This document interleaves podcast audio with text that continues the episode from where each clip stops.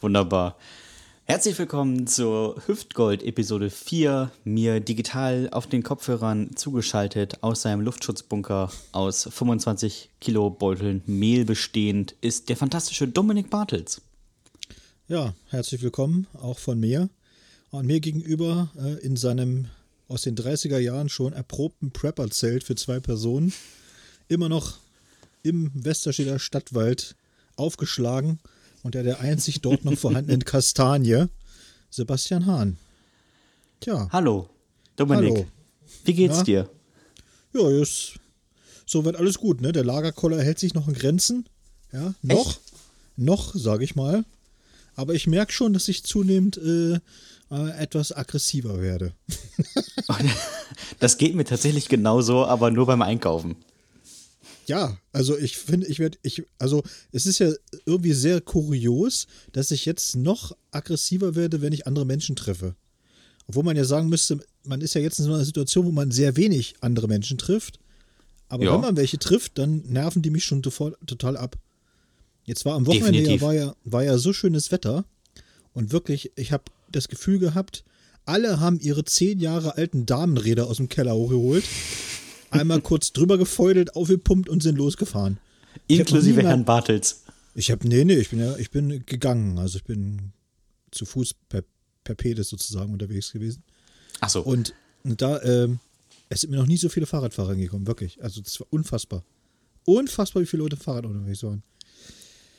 Also hier hält sich das tatsächlich in Grenzen. Also hier ist ja nur die Risikogruppe unterwegs und ähm, ah, es ist, es ist so eine Sache. Also normalerweise sind wir das ja hier gewohnt, äh, Moin sagen und zwei Meter äh, Sicherheitsabstand. Das ist ja im Prinzip in Niedersachsen sowas wie eine Lebenseinstellung. Aber mit Anbeginn der Kontaktsperre haben Leute angefangen, das aufzubrechen und offensichtlich möchte das nie mehr, mehr äh, einhalten, der über ich würde mal sagen, 75 ist. Ab 75 sagen hier die Leute, mir scheißegal, ich leck das Kassenband ab. Hauptsache, Hauptsache, ich bin vorne dran. Da kann noch so gut irgendwas aufgeklebt sein, die beugen sich ja unter dem Spuckschutz unterdurch. Es ist hier ganz schrecklich. Und ich war das erste Mal, ich war das erste Mal in meinem Leben in einem Reformhaus. Also ich war schon mal bestimmt vorher in einem Reformhaus, aber äh, dieses Mal hat es mich besonders wütend gemacht. Erstens, im Reformhaus, ist, also da kaufen nur hässliche Menschen ein, habe ich das Gefühl.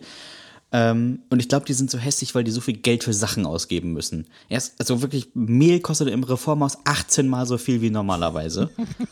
Das, ich glaube, das wird, also wenn ich Müsli für 12 Euro essen müsse, das auch noch scheiße schmeckt, dann wäre ich auch richtig hässlich, glaube ich. Diese hässlichen, bärtigen Menschen in Walle-Walle-Kleidern. Also, boah, irgendwelche Claudias, die Chiasamen und Flohsamenschalen kaufen. oh, ich, ich glaube, ich war noch nie so wütend beim Einkaufen. Und die halten sich auch nicht an Sicherheitsabstand, weil die glauben ja, Corona wäre ganz gut für den Körper. Die machen auch Masernpartys. Aber was wolltest du denn im Reformhaus? Das ist ja die Frage. Ich wollte Mehl kaufen für 12 Euro, weil ich fucking reich bin. und hässlich. So. Und, und hässlich. Ja. nee, tatsächlich wollte ich einfach nur Haferflocken kaufen, weil es sonst überall keine mehr gibt. Offensichtlich ist Haferflocken das nächste große Ding, das man horten muss. Ich ja, weiß nicht, was sie damit jetzt wieder wollen. Ich glaube, das, ist, äh, das sind so Influencer, die praktisch im Internet immer ganz genau erzählen, was so der nächste heiße Scheiß ist, und dann rennen alle los und kaufen das. So. Es ist ja, ah, Klopa Klopapier ist ja auch so nur einfach so ein psychologisches Element eigentlich, dass es das nicht mehr gibt, ne? Es ist ja jetzt Meinst nicht, du? Es, naja, ich glaube nicht, dass da Leute einen Mangel dran haben.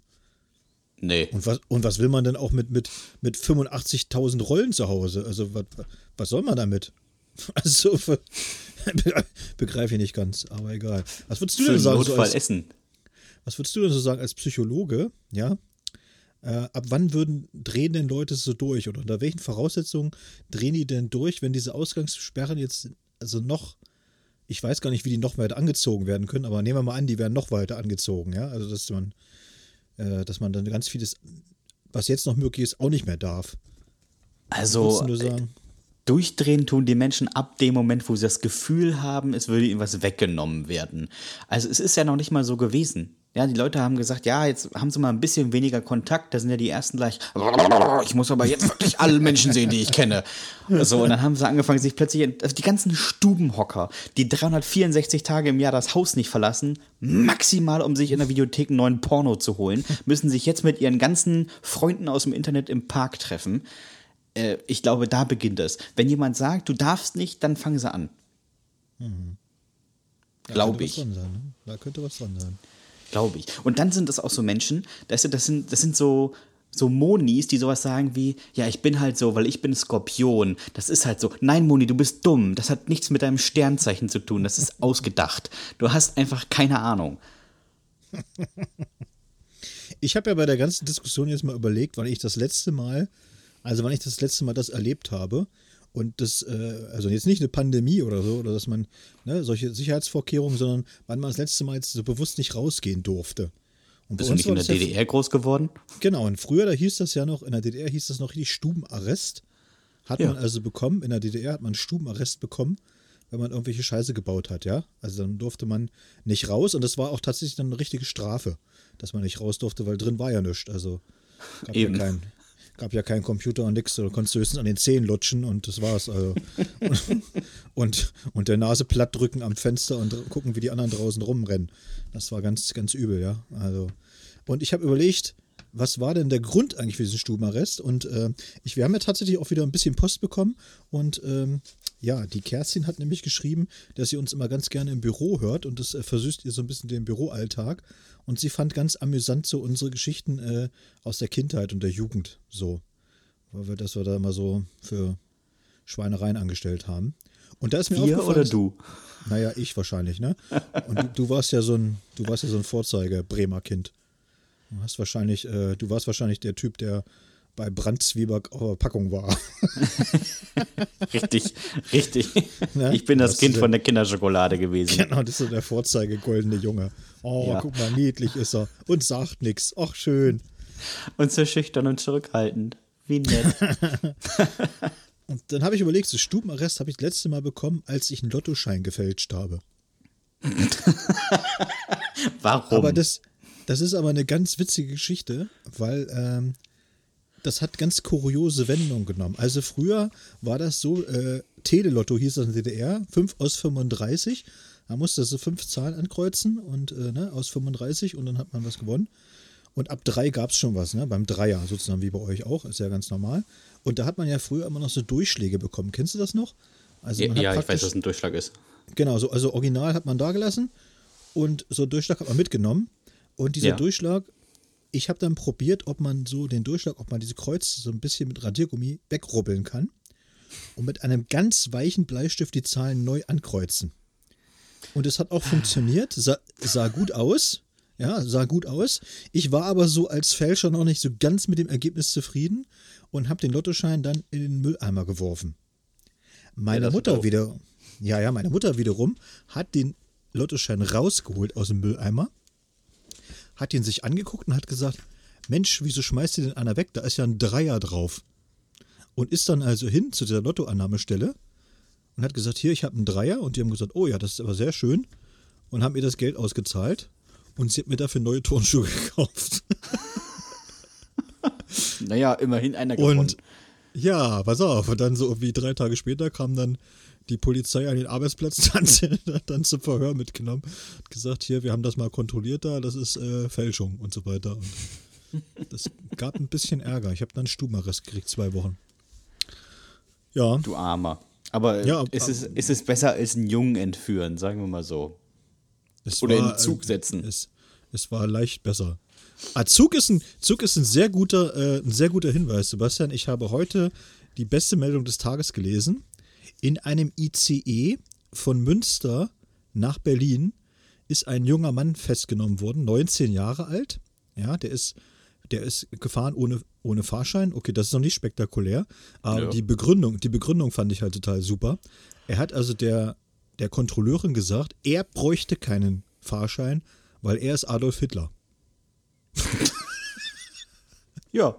Es ist wirklich wahr. Er hat gesagt, und ich bin der Führer und ich fahre jetzt nach Berlin und ich brauche keinen Fahrschein. Was fällt Ihnen überhaupt ein? Und die hat dann Brauch- natürlich irgendwie gesagt, so, pass mal auf, Kollege, nächster Halt ist Hannover, da verschwindest du hier mal raus. Und er hat sich dann geweigert und dann kam dann halt die Bundespolizei auch, die sie dann gerufen haben.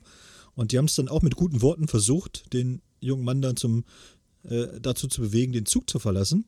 Macht er aber nicht, sondern er sagte einfach nur so, ich bin Adolf Hitler, ich bin euer Dienstvorgesetzter, verpisst euch.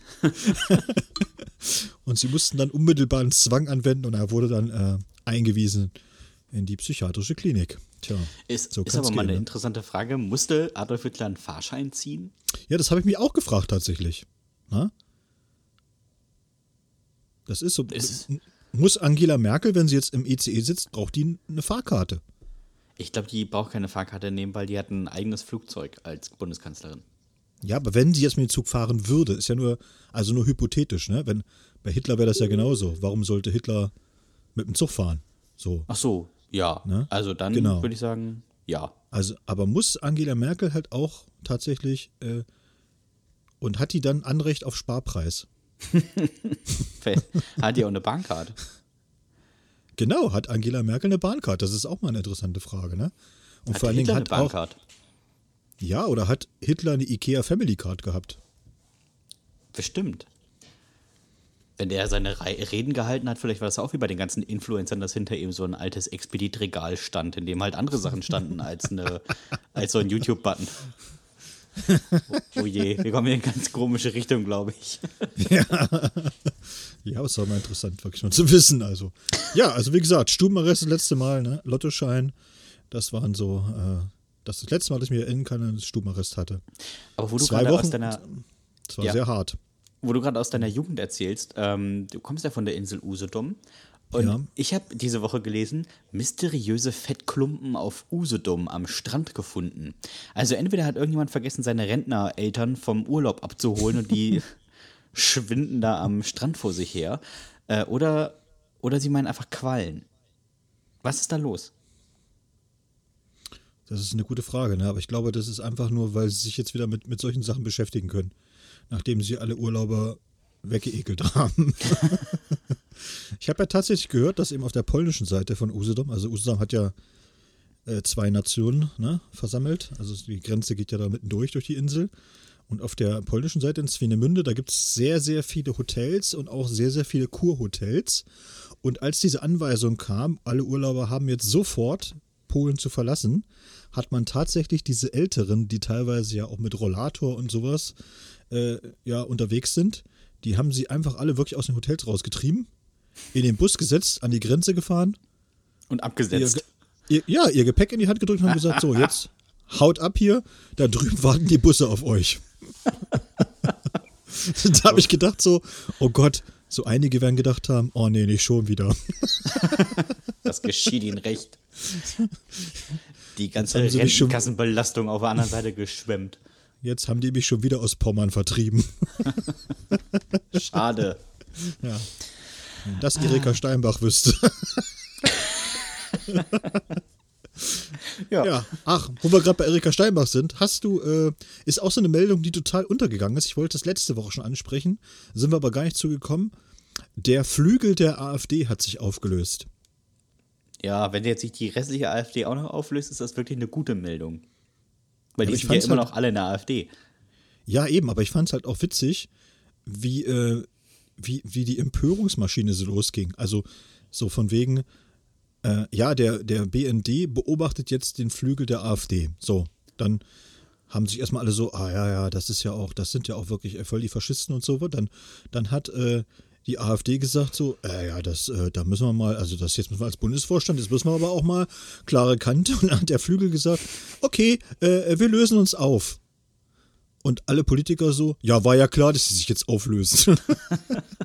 und dann dachte ich so, ja, okay, aber was habt ihr denn jetzt erwartet? Also jetzt mal ganz ehrlich, ich meine das, ich meine das jetzt gar nicht witzig, sondern ich meine es wirklich mal ernsthaft.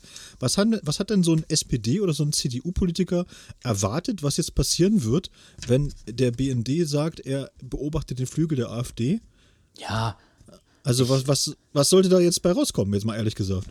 Die werden glaube, natürlich sagen so, okay, dann machen wir das nicht mehr. Ist in Ordnung, ja. ich glaube, man kann das sehr gut zusammenfassen mit einem alten Werbespruch. Äh, Reider heißt jetzt Twix, sonst ändert sich nix. Und das Ja, so ist genauso. wahrscheinlich bei dem Flügel und der AfD ganz genauso. Genau so ist das. Ja. Deswegen habe ich, ich fand auch, ich fand das halt, die Empörung fand ich halt so ein bisschen, bisschen lächerlich. Also. Ja, total. Aber ähm, richtig, richtig gut. Ähm, richtig gute Überleitung, was du ähm, gerade Empörung nennst. Ähm, wir haben eine neue Kategorie. Dödö. Yeah. Und Ja. zwar die fantastische Verschwörungstheorie der Woche. Mhm. Und ähm, es ist jetzt nicht so die klassischen Verschwörungstheorien, die Mondlandung ist nicht echt, das wissen wir ja alles, dass es so ist, oder äh, 9-11 ist äh, ein Inside-Job, sondern wirklich Verschwörungstheorien, die man nicht so kennt. Und ich habe wirklich eine sehr großartige Verschwörungstheorie. Möchtest du sie wissen? Auf jeden Fall. Und zwar, die Anti-Raucher-Kampagne ist nur zum Erhalt der Chemtrails. Was? Es heißt, es ist wie folgt. Äh, Rauchen, also, also das ist alles die Theorie. Rauchen, also der Rauch, Zigarettenrauch, schadet den Fasern der Chemtrails und ist so, somit sogar gut. Anti-Raucher-Kampagne ist allgegenwärtig. Und warum? Weil es von der Regierung gesteuert ist. Komischerweise ist nämlich die Anti-Raucher-Kampagne genau zu dem Zeitpunkt gestartet, als die Verteilung der Chemtrail-Fasern auch gestartet ist. Zitat einer Frau, die das beweisen kann. So stand das auf deren Seite. Zitat einer Frau, die das beweisen kann. Nicht irgendwie ein Name oder ein Alter, sondern nur Zitat einer Frau, die das beweisen kann. Und es ist noch besser, glaub mir. Nach 40, Ja- nach 40 Jahren starken Rauchens hatten mein Mann und ich laut Röntgenbild eine gesunde Lunge. Mittels Akupunktur für 100 Euro pro Person schafften wir es mit dem Rauchen aufzuhören. Möglicherweise war das Geld für Kippen ab dem Moment knapp. Nach acht Monaten ohne Rauch fand man auf den neuen Röntgenbilder bei uns beiden negative Veränderungen der Lunge. Jetzt ist die Frage, wie tief haben die die Akupunkturnadel reingeballert, dass da plötzlich negative Veränderungen in der Lunge zu erkennen sind.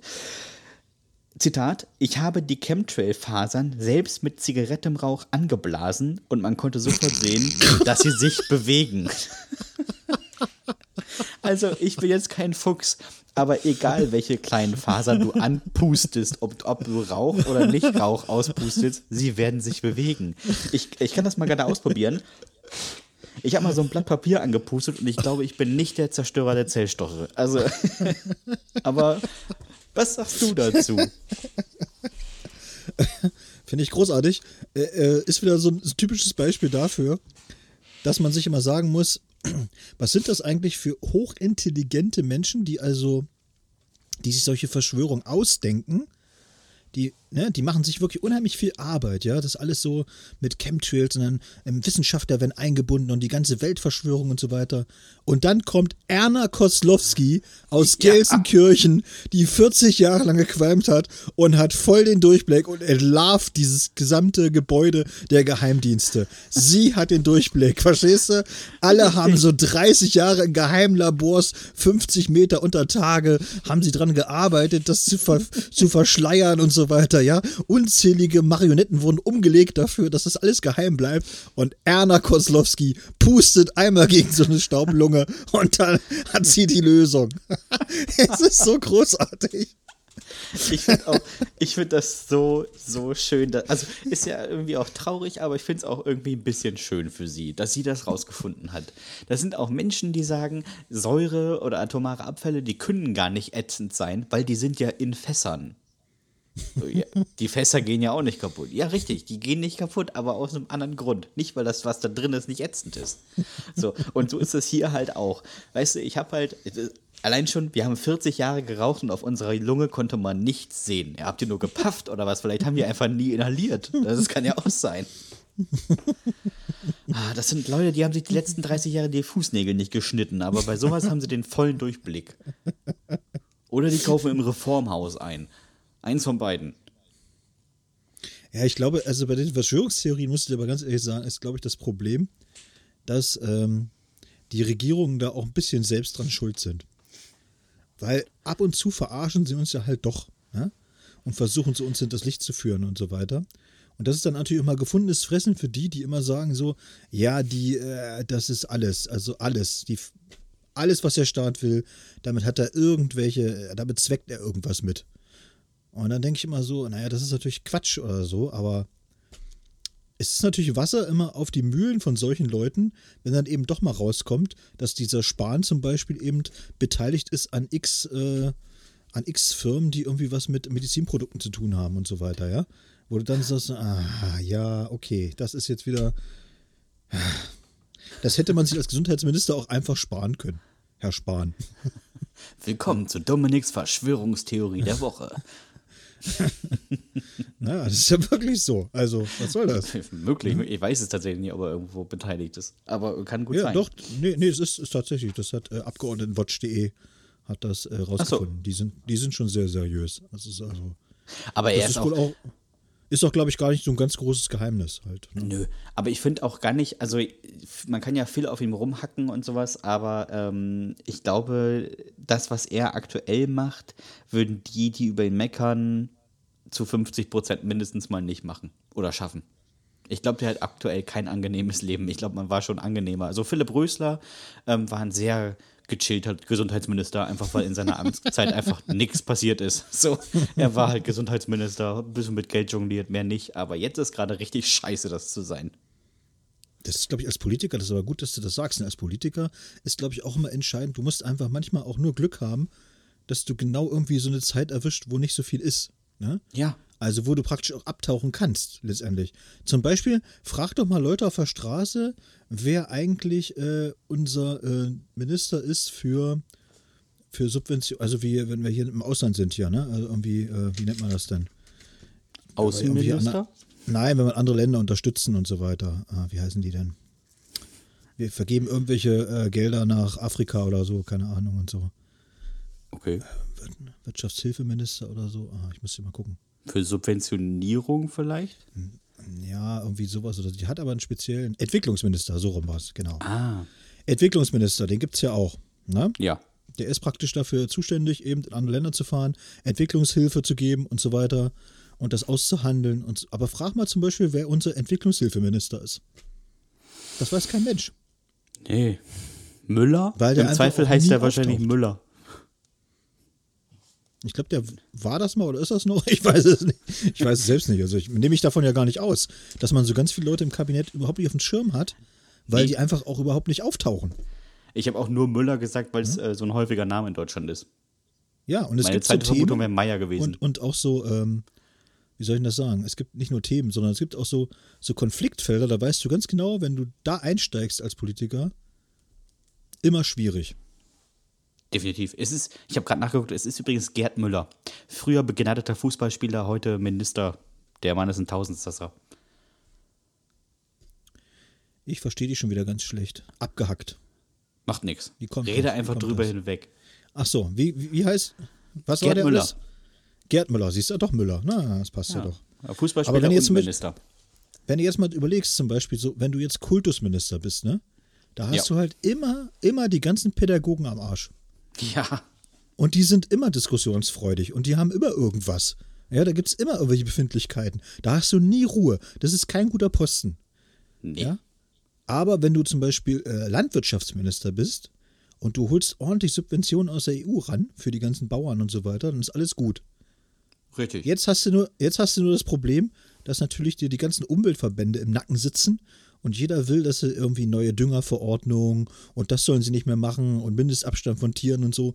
Auch ein blöder Job im Moment. Ne? Da kann man auch sagen, so, ja, wärst du Landwirtschaftsminister in den 80er Jahren gewesen, hättest du ein schönes Leben gehabt.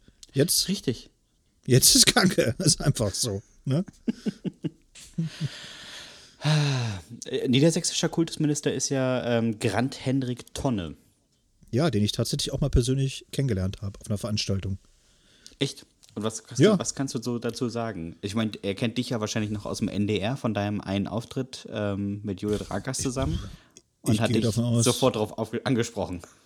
Ich gehe davon aus, dass er mich kennt. Also besonders als ich dann äh, beim Schöninger Hallerkuchen essen, äh, das ist so eine, wie, wie das, wie so ein Heringsessen, weißt du, von der CDU, nur von der SPD ist das Hallerkuchenessen, so eine Spezialität und dann wird immer so ein bisschen äh, vom Leder gezogen, satirisch. Und da wurde ich mal eingeladen und dann durfte ich, glaube ich, vor zwei Jahren oder so, durfte ich mal ein bisschen rummeckern. Oha. Ich fand den, ich fand den so äh, ganz nett, Ja. hatte aber den, hatte aber den Eindruck, dass er äh, von dem Thema, wofür er zuständig ist, nicht so viel Ahnung hat. Das ist ja häufig so. Man wird ja irgendwo, also ja, äh, Jens Spahn ich meine, ist Bankkaufmann. Ja, genau. Ich meine das jetzt auch gar nicht böse. Also wirklich nicht, nicht falsch verstehen. Ich fand den wirklich, äh, also nett. Und du hast auch gemerkt, dass der nicht dumm ist. Der hat wirklich was auf dem Kasten. Ist gar keine Frage. Ja. Aber ich hatte das Gefühl, dass dieses Ressort, was er da hat, also dieses Kultusministerium, dass das jetzt nicht so sein Steckenpferd ist, sage ich jetzt mal. So meine ich das, ne? Es ist nicht so. Ich glaube, wenn er sich das aussuchen könnte, würde er was anderes nehmen. Ja, verständlich. Ne? Ist ja auch, auch sowieso ein Schleudersitz so. Kultusminister ist, glaube ich, ein ziemlicher Schleudersitz. Vielleicht sollte ich das auch machen. Ich suche mir einfach was, was ich, vielleicht was ich, sowas wie, es gibt ja diese Website so imakeyousexy.com und sowas, wo Leute äh, nach 14 Tagen richtig muskulös sein sollen. Das mache ich auch. Aber ich mache das andersrum. I, imakeyougugly.com. Ich, wirtsch ich wirtschafte deinen Körper innerhalb von nur drei Monaten nach unten. Innerhalb von sechs Monaten hast du ein Doppelkinn und bist arm. Also, wenn ihr das wollt, meldet euch bei mir. Kein Problem für mich. Ich finde auch so, es gibt ja jetzt auch so bei Influencern, die haben es ja auch ganz, ganz schwer im Moment, ne? Wenn du jetzt zum Beispiel so ein Reiseinfluencer bist, dann ist natürlich im Moment auch schlecht für dich, ne? Dann bist du aufgeschmissen. Ja, und ich habe mich auch gefragt, ob diese Reiseinfluencer, ob die jetzt auch Soforthilfe beantragen können und wie die das dann machen, also wie die die Soforthilfe begründen so. Ja, mir sind ja jetzt im Grunde genommen äh, die Themen weggesprungen. Ich kann ja, ich kann ja jetzt, kann ja jetzt gar nicht mehr über, über Bali erzählen und über Rucksackreisen in Vietnam. Es geht ja nicht mehr. Ich möchte bitte 3000 Euro von euch haben. Also ja, normalerweise überweisen mir die ganzen 14-Jährigen ja jeden Monat 30.000 Euro. Das hätte ich jetzt auch gerne. So, richtig, genau. Ich habe da sehr viel Einnahmeeinbußen. Richtig. Weil die nicht mehr den von mir ausgeprüften Rucksack kaufen. Und daran war ich prozentual beteiligt. So, Freunde. Sehr schön. Oh Mann, oh Mann, oh Mann. Hast Ja. du eigentlich auch gelesen, dass Adidas, H&M, Deichmann und so weiter, dass die zahlen jetzt keine Miete mehr oder wollen jedenfalls keine Miete mehr bezahlen für ihre Läden und dann haben ganz viele Leute waren super empört und haben dann äh, sofort gesagt so, jetzt müssen wir die boykottieren, die Schweine. Die Schweine zahlen keine Miete mehr. Das ist äh und dann dachte ich auch wieder, das ist so diese typisch die typisch teutonische Empörungsmaschine, ja? Also man muss das ja auch mal ein bisschen differenziert betrachten. Also die, diese großen Konzerne, ja, weil die Leute dann auch mal das verglichen haben, so mit dem Bäcker um die Ecke und so weiter, ne? Und ja, der Friseur, der muss ja auch noch seine Miete bezahlen und so weiter. Dann dachte ich so, ja, aber der Bäcker um die Ecke und der Friseur, die sind auch nicht äh, in den Einkaufsmeilen in Düsseldorf und hast du nicht so vertreten, ja, wo der. Quadratmeter wahrscheinlich 5000 Euro kostet. So muss man es halt auch mal einfach sehen. Und, und die Leute, die da so Läden haben und die vermieten, das sind auch nicht die Guten. Nein. Verstehst du? Das sind auch einfach so Ausbeuterschweine, die einfach nur, weil sie ein Geschäftshaus haben in der Innenstadt von München oder von Frankfurt am Main und dafür dann einfach den Quadratmeter 6000 Euro Miete haben wollen. Das sind nicht die Guten. Das sind überhaupt nicht die Das- Guten. Das ist nicht die, die den sozialen Wohnungsbau vorantreiben, ja. Das sind die einfach, die nichts machen, außer dass sie irgendwann mal ein Gebäude geschenkt bekommen haben von ihren Großeltern und jetzt da einfach leben und sagen, ah, scheiß drauf, ich vermiete das und mache mir ein schönes Leben. Und die kriegen jetzt keine Miete mehr. Ich finde das eigentlich, ehrlich gesagt, nicht so schlimm. Nö, ich bin, also, ich habe das auch, äh, glaube ich, entspannter gesehen als viele, weil ich mir denke, ja, die, also die machen ja ungefähr 2 Milliarden im Jahr, sagen wir jetzt mal. Umsatz. Umsatz, ja. Ähm, und ich glaube einfach, dass wenn sie jetzt sagen, ja, aber dann müssen die weiter Miete zahlen, dann zahlen die wahrscheinlich für einen Laden 60, 70.000 Euro. Ja, Ne? davon kannst du ausgehen. So, und wenn die dann sagen, ja, wir müssen weiter Miete zahlen, aber wir machen keine Einnahmen, dann entlassen wir einfach Leute. So, das ist ja die Alternative, dass sie einfach Leute rausschmeißen. Ja, ich denke auch, dass Natürlich, das es klingt zwar für Erika jetzt äh, richtig traurig, dass Adidas plötzlich keine Mieten mehr zahlt, aber Erika glaubt auch, dass Chemtrails mit Zigarettenrauch weggemacht werden. so, also es sind immer die komischen Leute, die dann anfangen zu so laut rumzupalavern. Ja, vor allen Dingen auch dieses immer so gleich schreien, das müssen wir boykottieren, wir boykottieren alles und so, weil ich mir denke so, Leute, ihr, ihr, ihr habt noch nie irgendwas boykottiert. Ihr habt das noch nie irgendwie, hat das in Deutschland funktioniert, dass irgendwas boykottiert wurde? Das Nee, hat noch eben. nie funktioniert, ne? Natürlich haben die Verbraucher eine unglaubliche Macht. Und wenn sie die mal ausspielen würden, dann, dann würde sich wahrscheinlich auch ein bisschen was verändern. Aber das macht doch niemand. Eben. Ja? Alle kaufen trotzdem billiges Fleisch, obwohl sie wissen, dass die Tiere da gequält werden in irgendwelchen Boxen und so. Es ist den Leuten halt einfach scheißegal. Das ist so. Ja, weil es billig ist. Hauptsache, das Schnitzel kostet weiterhin 2 Euro. Richtig. Oh Mann. Ähm, was diese Woche übrigens, also das muss ich wirklich sagen, nicht mal diese Woche, letzte Woche, Entschuldigung, ähm, los war, es lief die letzte Folge Lindenstraße. Stimmt. Ich habe es gesehen. Hm. Und ich habe Also ich habe sie nicht gesehen, ich habe es ich hab's gehört, dass die letzte Folge lief. Hm. Ich habe sie geguckt mit meiner Freundin zusammen, die tatsächlich das erste Mal in ihrem Leben Lindenstraße geguckt hat. Und äh, ich musste sehr viel erklären. Ähm, ich habe früher, ich habe das früher immer mit meiner Oma zusammen geguckt. Ähm, Also ich habe wahrscheinlich in meinem Leben ich mir mindestens 200 Folgen sagen. 200 Folgen ist viel für einen Ende 20-Jährigen. Das stimmt. Das läuft ja nur wöchentlich. Das sind ja vier Jahre, die ich das geguckt habe. Ähm, Du bist praktisch mit, bist mit Benny Beimer bist du aufgewachsen. ich war großer Fan von Klausi. Klausi. Klausi hat eine gute Entwicklung durchgemacht. Er war mal rechtsradikal, dann hat er den richtigen Weg eingeschlagen. Klausi war ein interessanter Charakter. Viel, viel besser als die anderen. Ähm, und viel besser als Till Schweiger. Ähm, aber ich hatte eine kleine Träne im Auge. Nein, ernsthaft? Nein, natürlich nicht. Ach so. Also ich meine, ich habe da jetzt nicht hinterher geweint. Ich habe das ja nach seit zehn Jahren oder so nicht geguckt, aber es war jetzt halt auch zu Ende, deswegen dachte ich mir, ja komm, vielleicht ist das so ein, so ein Ding, was irgendwann mal in der Geschichte erzählt wird. Da lief die letzte Folge Lindenstraße und dann war, war sie zu Ende und ich dachte mir, nee, das wird in der Geschichte keine Rolle spielen, war völlig umsonst. Ich habe mich ja gefragt, ehrlich gesagt, warum äh, Netflix jetzt nicht die Lindenstraße übernommen hat und weiterführt. Ich glaube, zu viele, ja, zu viele, zu uninteressant und sehr teure Aber so- Produktion. Ja, aber die Quote war jetzt auch nicht so schlecht. Also auch zum Schluss nicht. Es ja, ich sehr wieder, viele Fans. Wieder, sie haben, ja, viele- sie haben ja einen Einbruch gehabt, deswegen hören sie ja auf. Ja, sehr viele Hardcore-Fans gibt es ja davon, von der Lindenstraße. Ja, also verständlich, verständlich. Also eine Serie, die sich aber auch so lange hält, gibt es ja auch sonst nicht. Ja, das stimmt allerdings. Deswegen schade. Also Ja. unser Aufruf an, Net an Netflix, übernehmt das doch. Ihr habt so viel Richtig. Scheiße im Programm, da fällt das auch nicht auf. Das ist übrigens was, was mich, was mich gerade in dieser Zuhausebleib-Phase total nervt. Ähm, alle Welt regt sich darüber auf, dass das Fernsehprogramm immer schlechter wird, was es ja nachweislich auch wird, und gehen zu den ganzen ähm, Streaming-Diensten wie Netflix oder Amazon Prime oder jetzt Disney Plus. Und das Fernsehen beschwert sich immer mehr darüber, dass immer mehr Leute wegbrechen, ändert aber nichts am Programm. Ja, jeder Einzelhandelsladen, der mal Erfolg hatte und plötzlich merkt, dass alle Leute nicht mehr kommen, ändert doch irgendwann mal sein Konzept und sagt nicht einfach, oh, es kommt ja gar keiner mehr hierher. So, die ändern doch was am Laden. Und Fernsehen ist Nee. das einzige Metier, die einfach nichts ändern. Ja, der Einzelhandel macht das auch ganz oft. Deswegen sterben sie im, im, im Innenstadthandel. Weil sie auch ganz oft nichts ändern. Es ist auch tatsächlich so. Ich glaube, so Veränderung an sich, das macht, glaube ich, ein, äh, ein wirtschaftlich erfolgreiches Unternehmen, äh, unterscheidet das halt von, von, von so Losern einfach. Dass du dich halt schnell auf irgendwas einstellen kannst, schnell auf irgendwas reagierst und so, ja. Also lass Ja. mal, ich nehme mal als Beispiel jetzt, die sind, die sind ja böse, ist ja, da sind wir uns ja auch alle einig, dass Amazon ganz böse ist und so weiter, ne?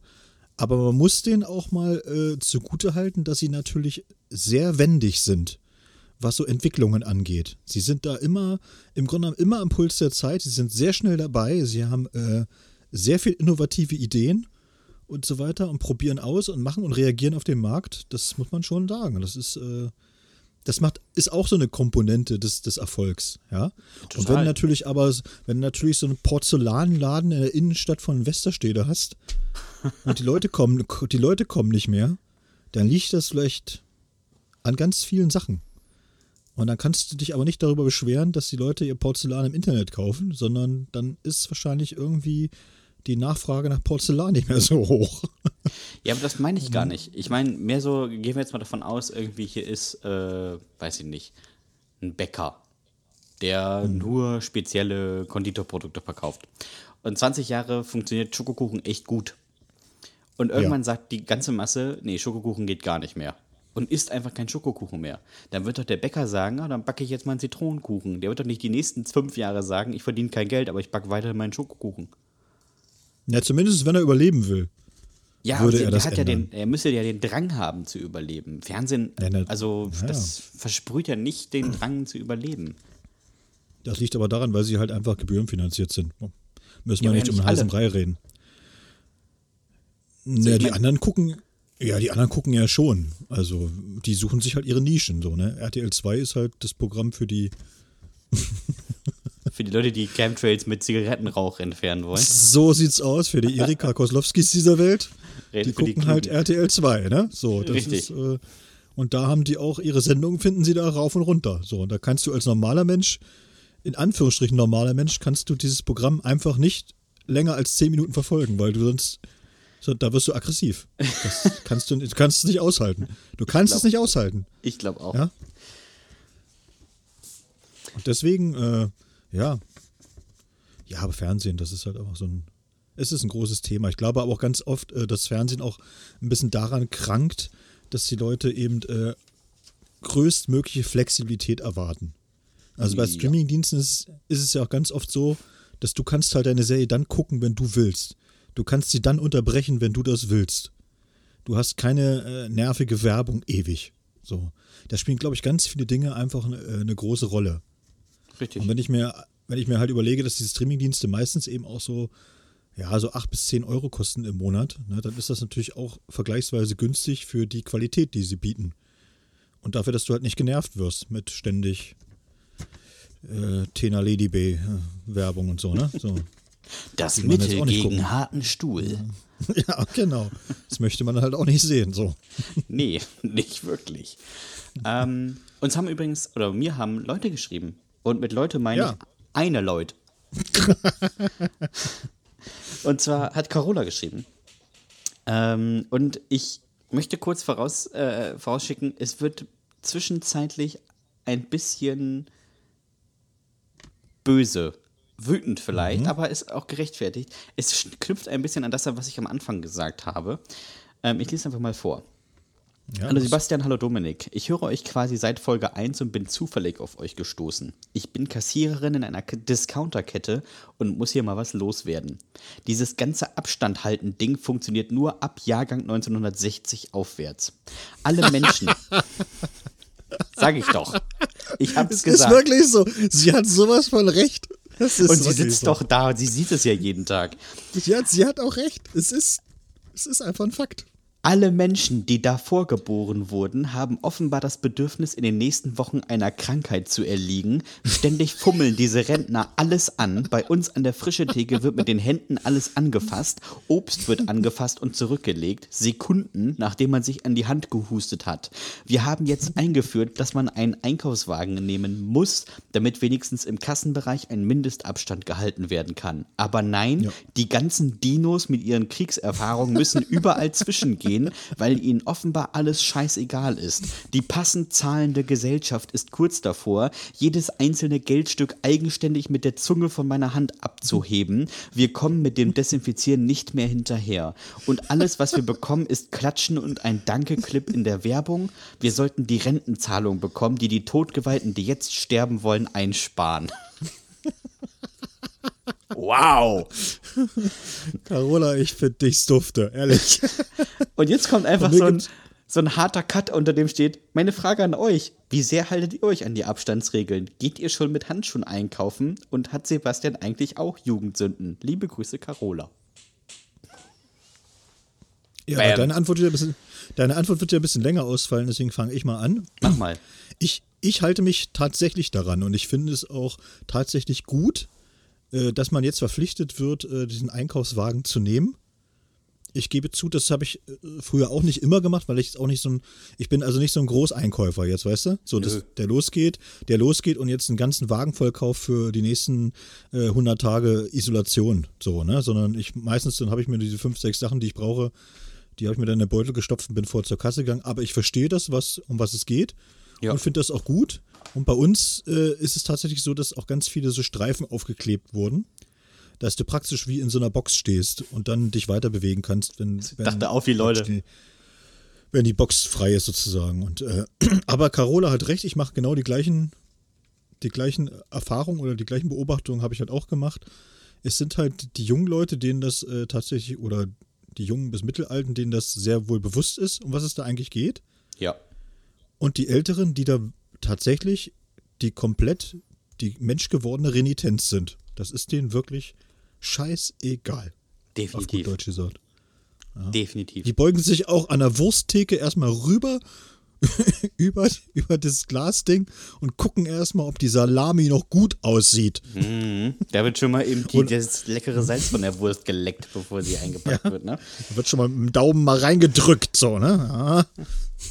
Auch schön immer im, in der Gemüseabteilung mal eben so einen Daumen irgendwo reindrücken und dann einfach liegen lassen. ne? Nachdem man sie, wie sie sagt, nachdem man sich in die Hand gehustet hat. Das ist wirklich die Verteidigung, also die Verteilung der Bazillen überhaupt sind diese Menschen. Das stimmt doch wirklich. Tut mir sehr leid. Ähm, gehst du mit Handschuhen einkaufen? Äh, in der Tat nicht. Ich werde dir aber- ich werde auch Carola und dir sagen, warum das nicht so ist. Weil ich habe jetzt auch äh, nach drei Tagen die Beobachtung gemacht, dass überall Handschuhe rumliegen, Mundschütze rumliegen, also so als Müll. Ja. Und das finde ich dann, das finde ich auch schon wieder grenzwertig, ehrlich gesagt. Wo ich Definitiv. denke, so, ist ja, es ist ja schön, dass alle sich solche Handschuhe anziehen und so und sie danach einfach in ihrem Wagen liegen lassen oder irgendwo auf die Straße schmeißen oder was weiß ich. Also, ja, es ist, es ist schwierig mit den Menschen. Definitiv. Ähm, ich mache das übrigens mit den Abstandsregeln genauso. Also ich versuche im Supermarkt nicht so direkt an Leuten vorbeizugehen. Was das große Problem an der Sache sind, sind tatsächlich einfach die Leute. Ähm, es ist nicht möglich, an Leuten vorbeizugehen, weil die Leute sich im Supermarkt plötzlich bewegen wie so aufgeschreckte Eichhörnchen. Also da wird durch die Gegend geschwungen, äh, gesprungen und äh, nach rechts und links gependelt. An den Leuten kommst du eigentlich kaum vorbei, ohne sie nicht zu berühren. Ähm, ich gehe auch nicht mit Handschuhen einkaufen. Muss aber sagen, dass ich sowohl im Auto als auch hier bei uns zu Hause im Eingangsbereich Sterilium habe. Ähm, und einfach mich Ach, Sterilium hat der feine Herr. Der äh, bitte, Sterilium hat der feine Herr. Wo hat Bitte. er das denn her, der, der bitte, feine Herr? Jeder, der das jetzt hört, bitte nicht bei mir einbrechen, nur weil ich 50 Milliliter Sterilium hier habe. Das Zeug ist kein Gold. Ja, also lasst meine Wohnungstür in Ruhe. Ähm, Westerstede wird gerade umstellt. richtig. Die Horden aus Bremen sind unterwegs. Ich hatte es aber schon vor der Krise, sagen wir mal so. Es ist auch schon abgelaufen offiziell. Ach nee, Das ja, stört die sein. Horden nicht. Äh, was heißt abgelaufen? Es ist zwei Monate abgelaufen. Ich glaube, das ist noch in Ordnung. Außerdem esse ich das ja nicht. Ähm, und die dritte Frage: Hat Sebastian eigentlich Jugendsünden? Ja. Das kann man so stehen lassen. Ich glaube, die letzte Jugendsünde, an die ich, die ich gesehen habe, weil ich äh, bei uns Fotos einsortiert habe, weil ich ja, offensichtlich Zeit habe, ähm, ist, dass ich mir mal äh, die Haare, aber nur oben, blond gefärbt habe. Mit so einer Oh, richtig, sensationell. mit so einer richtig harten Kante. Also und nicht so, nicht so blond, dass es so st- strähnig aussieht, sondern so blond, blond. Also gelb. Im Prinzip ein bisschen mit gelb gefärbt. Und ähm, das ist so eine Frisur, wo man sagt, ja, das muss erst rauswachsen, dann sieht es cool aus, weil dann sind die Spitzen blond. Und ich habe dann noch ein Foto gefunden, wo die Spitzen blond sind und das ein bisschen rausgewachsen ist. Und ich kann sagen, nö, sieht auch da nicht cool aus. Sieht einfach. Sieht auch einfach bescheuert aus. Und das Schlimme ist, es war, ich war da so, weiß ich nicht, 14, 15 und ich trug dazu ein Muskelshirt. Abge ich hatte keine Muskeln. Ist nicht, dass es gut aussah. Ähm, und war knallrot, weil es Sommer war. Also es war wirklich ein Anblick. Dr. Hummer mit, den, mit, der goldenen, mit dem goldenen Haar war unterwegs. Ich glaube, das ist so eine richtig krasse Jugendsünde. Man hat ja sowieso, finde ich, so, so körperlich hat man ja auch viel an sich ausprobiert tatsächlich, ne? Ich weiß noch, dass ich mit äh, 15, 16. Komische Einleitung. Fünf, ja, ja, aber ich, ich erkläre es gleich. Mit 15, 16 hatte ich äh, ganz schlimm Akne. Also richtig fiese Pickel im Gesicht. Und äh, dann hat man ja alles Mögliche ausprobiert, ja, so weiß ich was, was es da nicht so an, an Mittelchen gab und so weiter. Und irgendwer hat mir erzählt, du musst äh, damit äh, gut in die Sonne und dann trocknen die ja auch aus. Ja. Und das klang für mich, für mich klang das mit 15, 16 sehr logisch und nachvollziehbar. Das Problem war nur, es war Winter. Und dann hatte ich aber die Idee, ja, ist ja nicht so schlimm, Dominik. Deine Mutter hat ja noch so eine Höhensonne zu Hause. Kennst du die noch? Nee. Höhensonne? Das sind so eine Gesichtsbräuner. Ach Weißt so, du? ja, ja, ja, Also die kenne ich. So, so, so ein Tischröhrengerät sozusagen, oder so, wo du dich davor klemmst und dann hast du so eine Brille auf und dann guckst du da rein, 10 Minuten oder 15 Minuten und dann Ja, ja. hast du so eine, Gesichts-, so eine gesunde Gesichtsbräune und so weiter. Ne? Hautkrebs aus der Steckdose. Genau. Ich hatte aber nun gar keine Ahnung, wie lange man davor sitzen musste und wie sich das auswirkt und so. Und ich dachte natürlich so, dieser alte Spruch, viel hilft viel. Ja? Scheiße. Also es, es muss im Gesicht brennen sozusagen, damit die Pickel weg sind. So war meine Theorie. Ja. Und dann habe ich mich da hingesetzt und habe wirklich ungelogen eine Dreiviertelstunde vor diesem Ding gehockt, bis meine Mutter reinkam und hat gesagt, hast du eine, hast du eine Vollmeise? Geh von dem Ding weg, du bist knallrot. Und äh, es, war wirklich, es war wirklich so, dass sich die Haut fast gepellt hat. Aber du warst der mit dem braunsten Kopf die nächsten Wochen in der Schule. Ich hatte einen sehr roten Kopf. Braun war da nix, sag Ach ich so, dir nur. Nicht mal die nächsten Und die, Wochen. Pick, und die Pickel sind auch nicht weggegangen. Es war, es war, glaube ich, einfach nur, war einfach Schade. nur äh, ein bisschen äh, dermatologisch grenzwertig. Wir haben übrigens noch eine zweite Mail bekommen äh, von Ja. Maike und von Lars. Also Maike hat geschrieben, Ja. Hallo ihr beiden. Erstmal mit 42 schon Oma. Das ist übrigens was, was mir wirklich hinterhergerufen wird. Ne? Also, dass Leute sich darüber aufregen, dass ich glaube, dass Menschen mit 42 schon Oma sind. Ja, wenn ihr mit eurem Alter nicht klarkommt, get over it, ist nicht mein Problem. so, ihr seid alt. So, und jetzt nimmt eure Rollatoren und hört den Podcast. Aber Maike, Maike antwortete darauf, mein Ex-Mann sah mit 38 schon so verbraucht aus wie mit 75. Es ist also immer eine Frage der Hautcreme. Liebe Grüße an den Ex-Mann. Ähm, wir hören euren Podcast normaler, äh, wir hören Podcasts normalerweise gar nicht, aber ihr habt uns dazu gebracht. Ein Vergnügen. Fragen, die wir euch gerne stellen würden.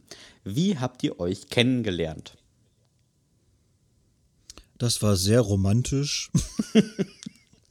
Über ein Online-Portal.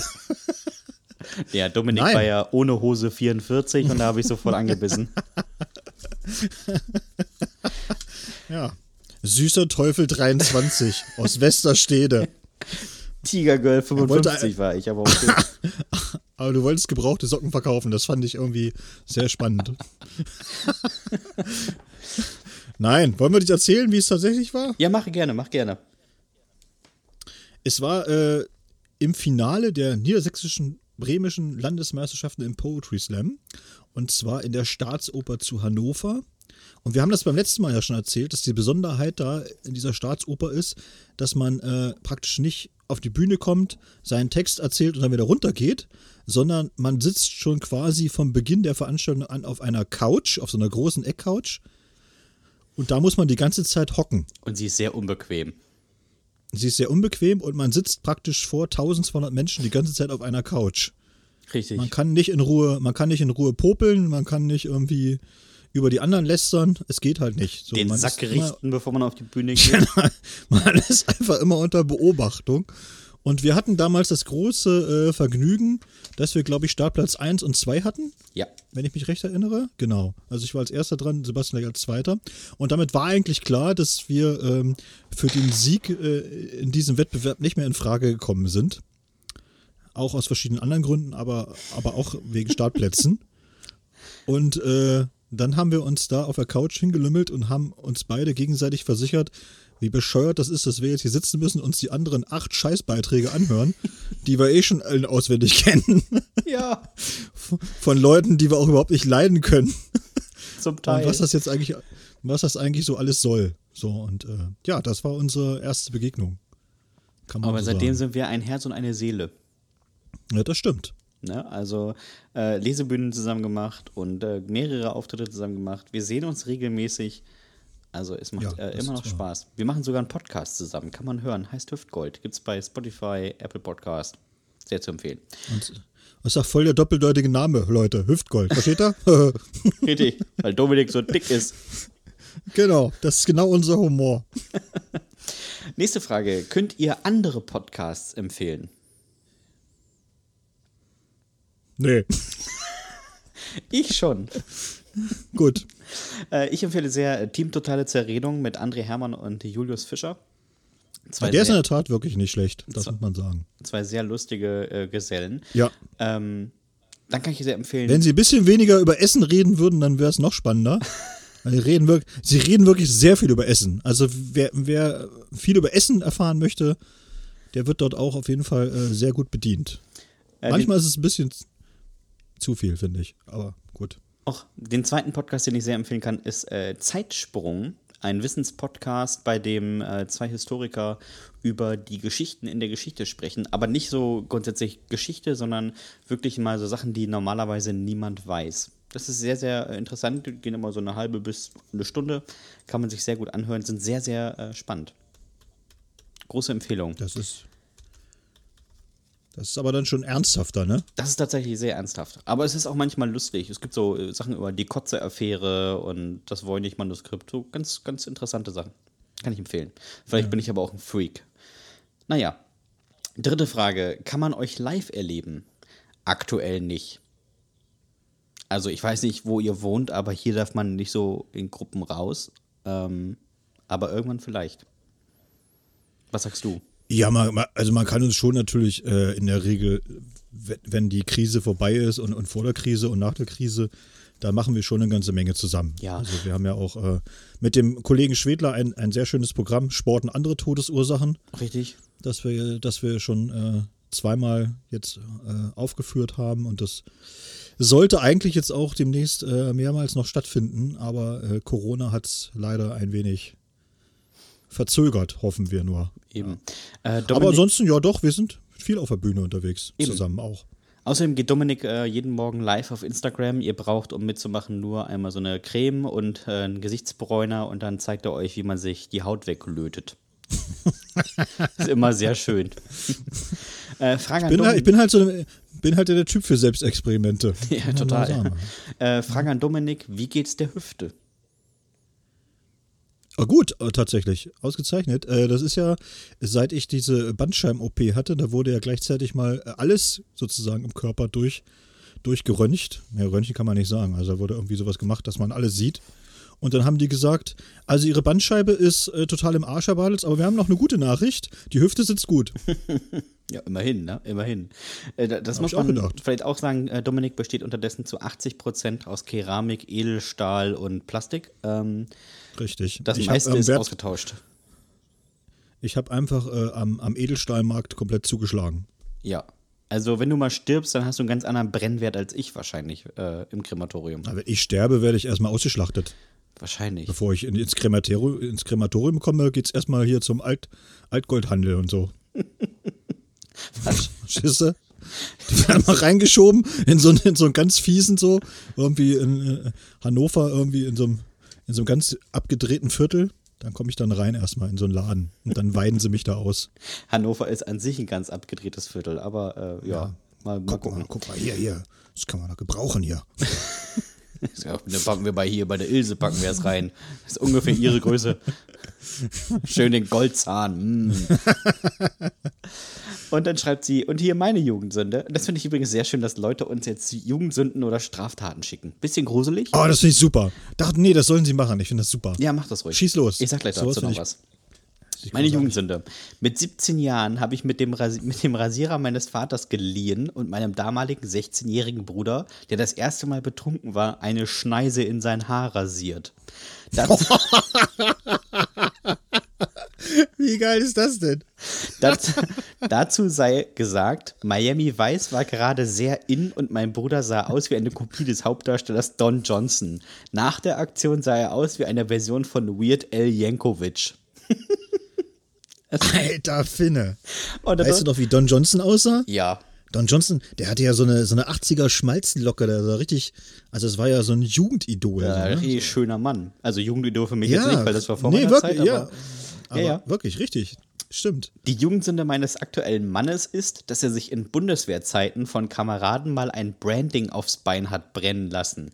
Seitdem, und das finde ich ganz großartig, seitdem prangt ein spiegelverkehrtes L auf seinem Oberschenkel.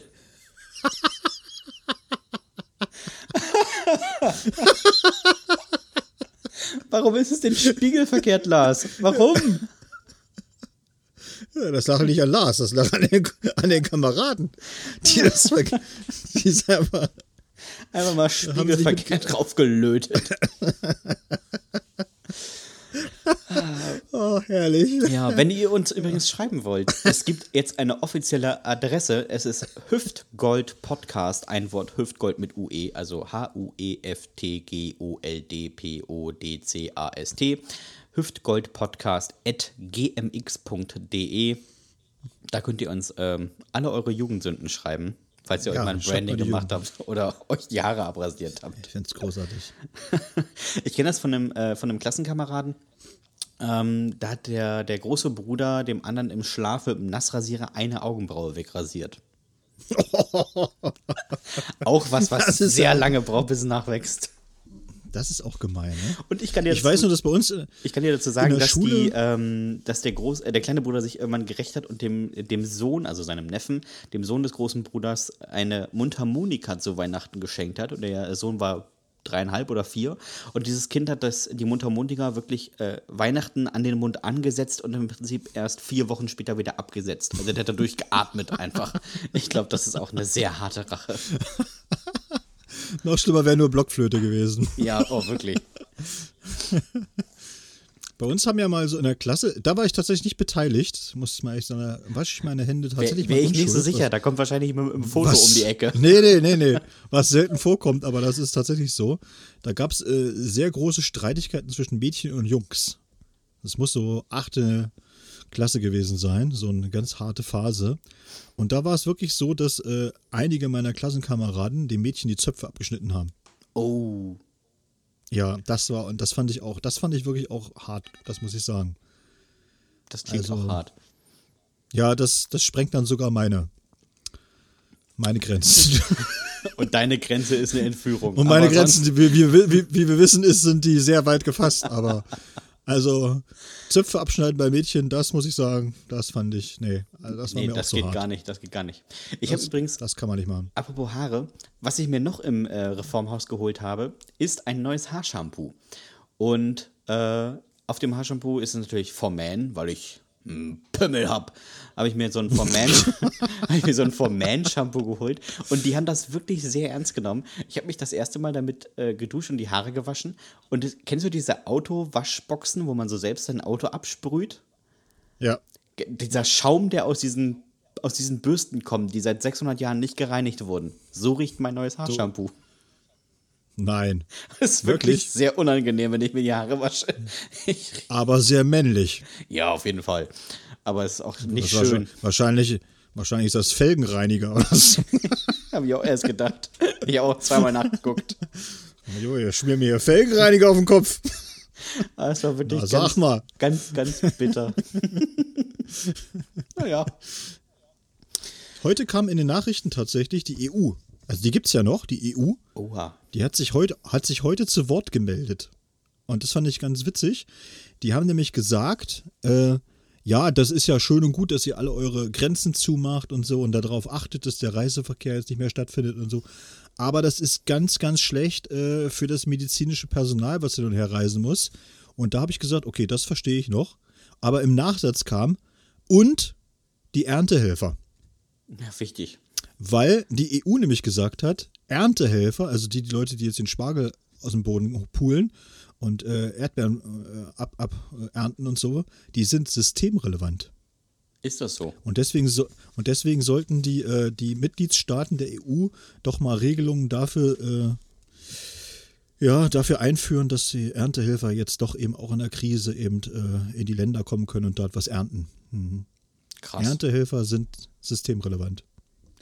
Und dachte ich nur so, schade eigentlich, weil äh, jetzt hat sich ja gerade so eine breite Front äh, in Deutschland entwickelt, so, ne? So Studenten, Schüler und so, alle möglichen, die gesagt haben, ey, nein, nee, wir helfen da, wir, wir machen das.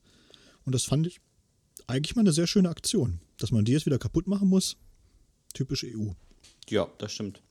Meine Oma hat immer früher gesagt, wenn, wenn Erntezeit war, dann kommen ja die Rumänen. Meine Oma hat gesagt, die Rumänen kommen zweimal im Jahr bei Ernte und bei Sperrmüll. Meine Oma war eine sehr einfache Person. Aber bei ihr war das, das ist ja jetzt, Hä? das ist ja jetzt auch mal erstmal die, Wir haben ja auch so einen Schrotthändler tatsächlich, der äh, aus, aus Rumänien kommt. Und ich muss sagen, der ist super nett. Ja, total. Also mit dem habe ich schon so, Kein mit dem habe ich schon so einige, einige schwere Dinge rausgetragen aus dem Keller und so weiter und äh, immer sehr, sehr freundlich, haben sich immer gefreut und gemacht und getan und ja, die versuchen auch nur über die Runden zu kommen. Ne? Ja, ist halt aber so. hier ist das so, wenn, wenn äh, Sperrmüll ist, dann fahren die wirklich in so mit so 20, 30 Sprinter durch die Straßen und ähm, fragen dann auch immer ganz nett, ob sie tragen helfen sollen. Äh, man muss halt, Ja, man muss genau. halt immer nur ganz genau sagen, was jetzt Sperrmüll ist und was nicht. Äh, sonst ist halt, ich, ich kenne das äh, bei meinen Eltern, äh, bei meinen Eltern äh, in, in der, da wo sie wohnen, äh, war mal Sperrmüll, äh, was heißt da war Sperrmüll, da war jemand und hat angefangen, eine Küche nach unten zu tragen äh, weil die umgezogen sind. Und äh, plötzlich war der Herd weg. da hat einer gedacht so, ach guck mal, Sperrmüll auf dem Anhänger, wie cool. Und hat sich den Herd geklaut. naja, das ist halt Bremen. Ja, Bremen, das ist ein gutes Stichwort. So, du bist ja in Bremen richtig aufgewachsen, das ist ja eine Großstadt. Ne? Ich bin Großstadtkind. Und jetzt, ja genau, und jetzt wohnst du Westerstede, was ja, sag ich mal, äh, ja, ich will jetzt nicht, nicht rumlästern oder so, aber es ist ja schon ein bisschen, bisschen ländlicher geprägt, ne? Ist so ähnlich wie, wie Helmstedt halt auch. Ja. Was würdest du denn jetzt, vermisst du so die Großstadt so, wo du sagst so, okay, man merkt schon, dass man hier so ein bisschen in der Provinz ist? Und, oder hat das auch Vorteile oder so? Das würde mich mal interessieren. Weil ich muss ja für mich sagen, so, ich bin so überhaupt kein Großstadtmensch. Ich kann, mich nicht nervt das wirklich komplett. ja. Äh, Ich kann in, in Berlin oder so oder Hamburg oder so, ich kann da so ein, zwei Tage sein, ist schön mal zu Besuch, aber dann bin ich auch froh, wenn ich wieder weg bin. Es sind mir einfach zu viele Menschen. So. Und zu viel Verkehr und überhaupt und laut und stressig und. Ah. Also, mich stört das nicht, in der Großstadt zu sein, aber ich misse es nicht, da zu leben. Also ich genieße die Vorteile der Großstadt, aber genieße die Vorteile des Landlebens. Also jetzt mal aus dem, aus dem Liedkästchen geplaudert, wenn ich, wir haben, wir haben, wir wohnen in, ziemlich zentral, also wir wohnen auf der Fußgängerzone, was schon wirklich zentral ist. Ja. Ähm, Aber in Westerstede. in Westerstedt, was trotzdem eine Fußgängerzone ist. Und ähm, wir haben aber trotzdem einen Garten. Und wir wohnen direkt am Stadtpark. Und wenn wir fünf Minuten laufen, dann sind wir raus aus der Stadt. Also dann sind wir im Wald, da, ist, da hörst du nichts, keinen Ton. Ähm, wenn ich in Bremen war, bis ich da war, wo kein Ton mehr fällt, musst du eine Viertelstunde mit dem Auto fahren.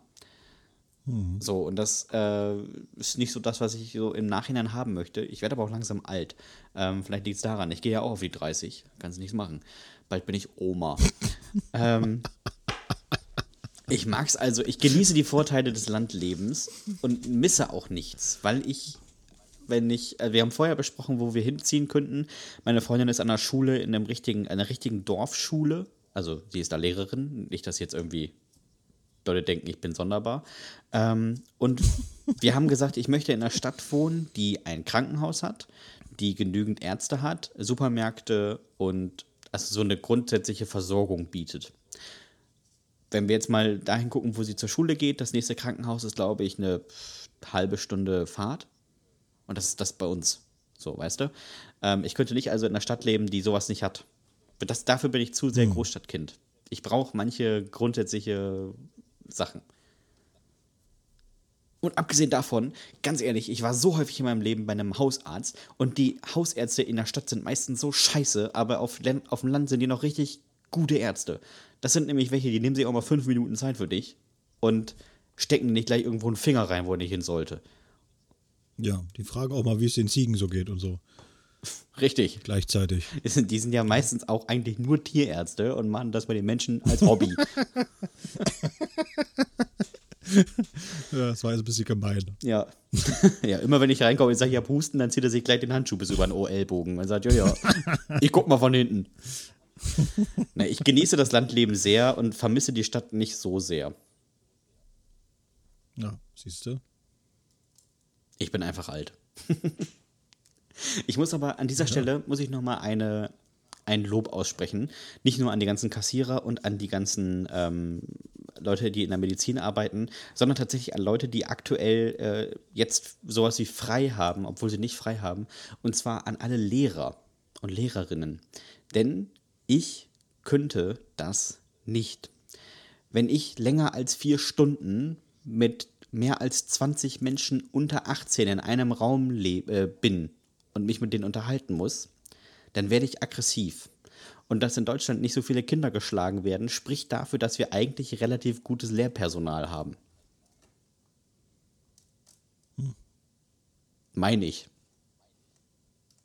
Ja, Also ich bin also wirklich Respekt an die Menschen und das werden jetzt auch viele denken, die mit ihren Kindern zu Hause sitzen. Wenn die die mal den ganzen Tag sehen, die werden sich auch denken, nee, liegt nicht am Lehrer, das liegt tatsächlich an dem Vollidioten, der bei uns lebt. Der ist tatsächlich einfach Kacke.